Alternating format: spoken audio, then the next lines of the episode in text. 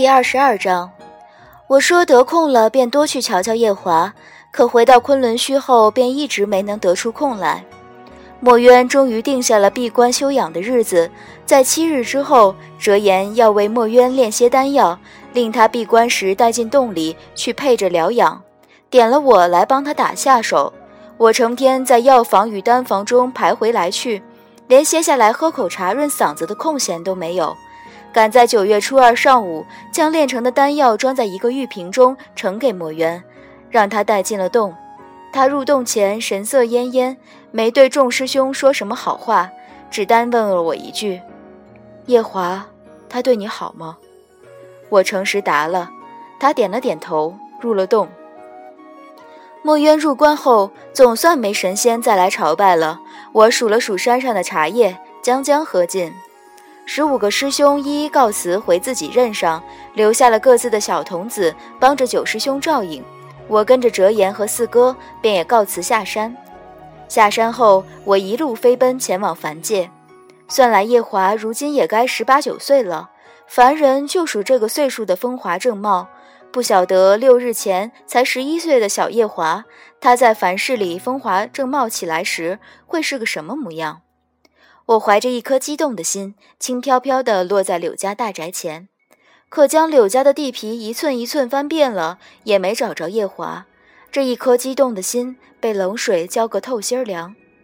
我失望地出了柳家，找个僻静处显出身形来，想了想，走到刘府跟前，找了个看门的小仆一问，这一问才晓得夜华他早几年便登科及第，去这凡世的天子脚底下做官去了。刘府的小仆眼朝天，豪情万丈。我们大少爷是个百年难得一见的神童，天纵奇才啊，天纵奇才！十二岁就入了太学，五年前皇帝爷爷开恩科，少爷随便一考就考了个头名的状元，从翰林院编修平步青云，如今已经做了户部的尚书大人，天纵奇才呀，天纵奇才！我对夜华做的什么官没兴趣。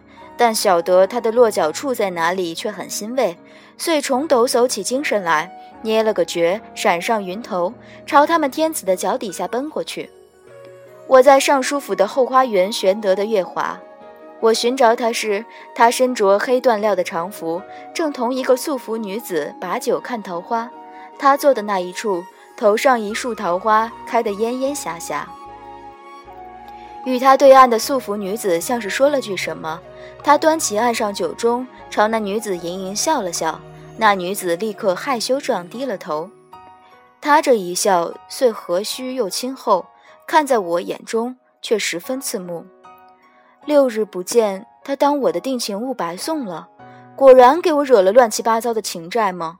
我醋意上涌，正待走进去探个究竟，背后突然传来一个声音：“多日不见上神。”素锦在此给上神请安了。我一愣，转过身来。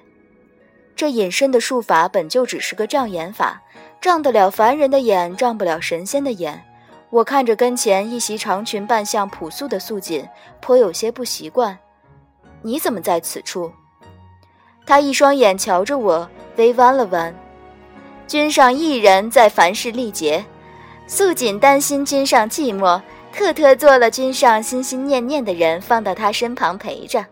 今日西王母办茶会，素锦得了一个帖子，路过此处，便素便顺道下来瞧瞧素锦做给君上的这个人，他将君上服侍的好不好？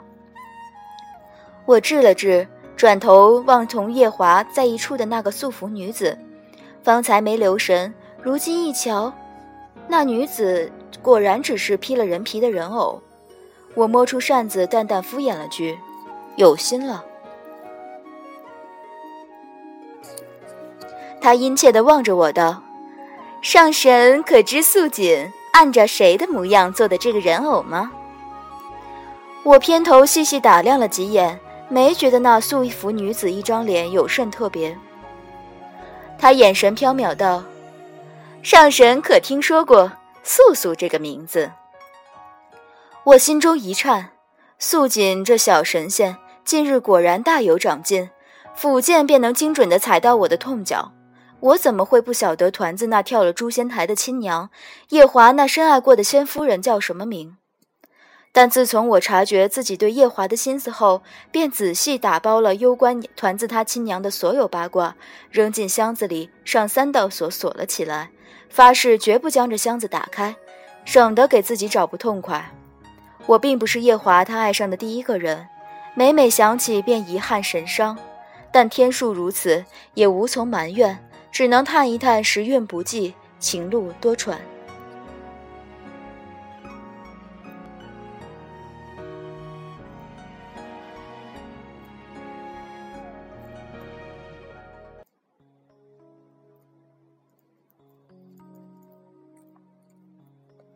素锦瞧了瞧我的神色，道：“上神无需介怀，如今君上是个凡人，才瞧不出他面前坐的是个人偶。”若得一个周全，叫他把心心念念的梦想能满了，待君上回归正身，即便那人偶长得是素素的脸，依着君上的脾性，又焉能将一个人偶看在眼中？他这是在告诉我，如今夜华已将这人偶十分的看在眼中了。我呵呵笑了两声，哼。你倒不怕夜华他回归正身时想起你诓他这一段怪罪于你？他脸色僵了僵，勉强笑道：“素锦不过做出一个人偶来，放到君上府前的集市上。若君上对他无意，两人便也只得一个擦肩之缘。但却是君上一眼瞧中了他，将他带回府中。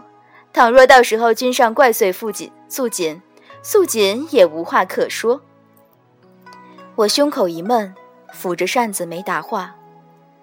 他柔柔一笑，道：“可见呐，若真是将一个人刻进骨子里的喜欢，那即便是喝了幽冥司明幽冥司明主的忘川水，也还能留得印象，转头来再爱上这个人的。对了。”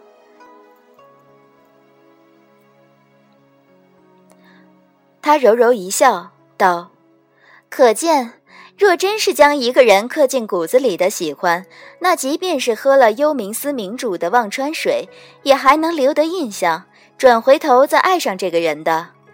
对了，他顿一顿，慢悠悠道：“上神可知，君上三百年来一直在用结魄灯及素素的气泽。”脑中霎时像拍过一个响锣，震得我不知东西南北。胸中几趟汹涌翻滚。他，夜华，他此前是打算再做一个素素出来吗？六日前那一夜，我坐在夜华的床边，问他认不认得我，他说认不得。六年后，他却将街上本该也认不得的女子领回了家中。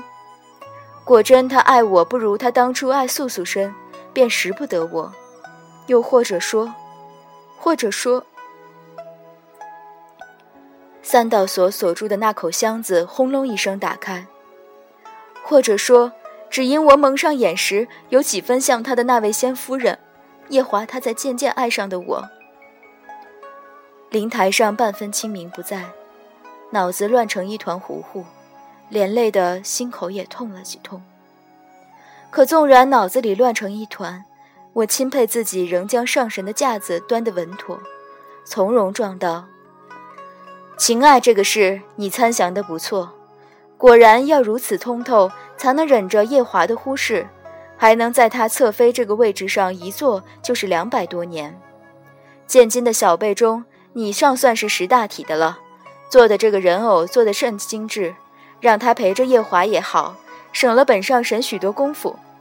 回头夜华若要怪你诓了他，本上神记得帮你说两句好话。他一张脸的笑凝在面皮上，半日没动弹，良久弯了弯嘴角，道：“多谢上神。”我抬手挥了挥，道：“西王母的茶会耽搁了就不好了。”他低头跪安，那素锦先退下了。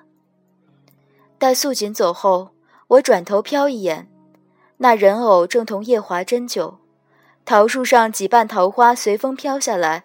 散在夜华的发上，那人偶伸出一只白生生的手，轻轻一扶，将花瓣拂下去了。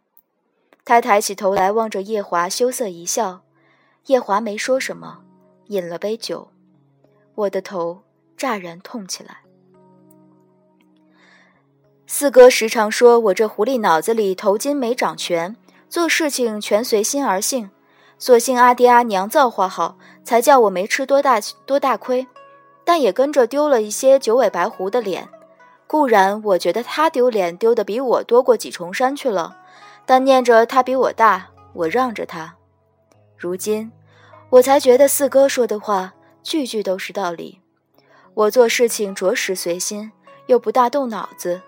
譬如叶华最初同我表的那个白，他说他喜欢我，他说着我便听着，从没想过四海八荒一众的女神仙里头，他怎么就偏偏瞧上了我？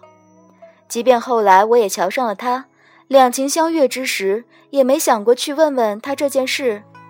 若他果真是因着团子娘才喜欢的我，我白浅和一个替身，和眼下这个与他斟酒的人偶又有什么分别？虽也晓得同个死人计较显得忒没度量，但情爱这个事却实实在在容不得人充体面大度。心头一把邪火，半天浇不下去。我揉着额角，觉得是时候把同叶华的一些事摊出来仔细想想了，遂捏绝上云头，一路迷迷瞪瞪回了青丘。